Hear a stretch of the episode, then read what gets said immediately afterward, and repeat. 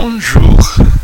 Je prends de nouveau le micro comme promis à un mois de cette situation exceptionnelle que j'ai vécue.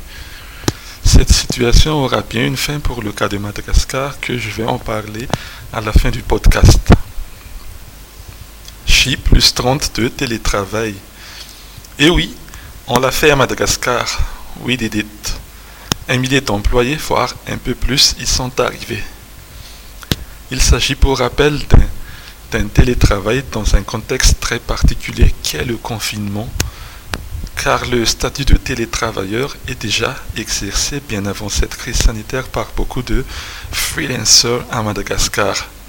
Il s'agit de ces petits travailleurs qui sous-traitent des prestations sur Internet pour des clients à l'étranger. Cette fois-ci, le télétravail est en mode on est confiné donc, on ne peut pas aller s'aérer dans les parcs le week-end, ni se déplacer à la campagne pour respirer l'air frais. Les premières semaines étaient décisives dans ce basculement vers le télétravail. Pour les quelques entreprises qui ont pu le faire à Mada, ce fut un saut dans, dans l'inconnu pour eux, mais il fallait le faire pour s'assurer de la bonne santé de ses employés. Il y avait un risque que ce serait le chaos est-ce que leurs employés pouvaient acquérir une conscience professionnelle loin du bureau? Et verdict, c'était pas mal. J plus 30. Ça fait 30 jours qu'on a vécu des choses. Quelle expérience. Télétravailler, c'est acquérir un sens de l'organisation du temps. Réserver 8 heures dans la journée à la maison n'est pas évident. À quelle heure, à quelle heure? Je dois me lever, quand est-ce que je prends une pause? Trouver la concentration à la maison n'a pas été facile pour certaines personnes.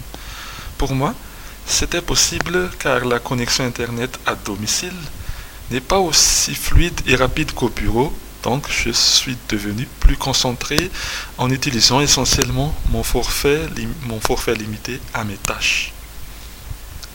Il y a ceux qui travaillent plus la nuit que durant la journée, et il s'agit surtout des parents.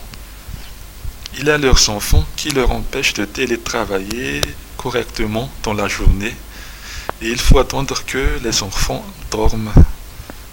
Beaucoup ont aussi découvert que leurs voisins sont très bruyants, et ce n'est pas facile lorsqu'on fait une réunion en ligne. Les entreprises qui pratiquent les méthode agile en gestion de projet connaissent le cérémonial quotidien de cette méthodologie appelée DM pour Daily Meeting d'une durée de 5 à 15 minutes qui se fait dans la matinée en général. Il est commun à ce moment-là d'entendre le bruit des enfants qui jouent ou qui pleurent. L'interaction physique entre collègues de travail a manqué énormément à certains employés. En effet, il y a ceux qui préfèrent largement être au bureau que d'opérer en télétravail. Quelques entreprises malgaches ont effectivement investi dans le télétravail, mais ce n'est pas facile car c'est un énorme coût additionnel. Parlons maintenant du feedback des employeurs que j'ai lu dans les discussions en ligne. Ce qu'ils ont constaté, c'est le professionnalisme de la majorité de leurs employés, beaucoup ont réussi à trouver leur rythme sur le mode de fonctionnement à distance, voire même plus qu'en étant au bureau. Mais ils ont aussi constaté un certain relâchement pour certains qui n'ont jamais retrouvé un rythme normal. Je disais au début que cette situation aura une fin.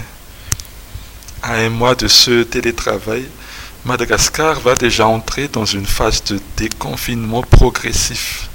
Et oui, cette façon de travailler va s'arrêter bientôt pour nous. Pas immédiatement car le déplacement est encore restreint à une demi-journée dans les trois villes confinées de Madagascar. Et pour les écoles, une partie des élèves vont bientôt retourner en cours.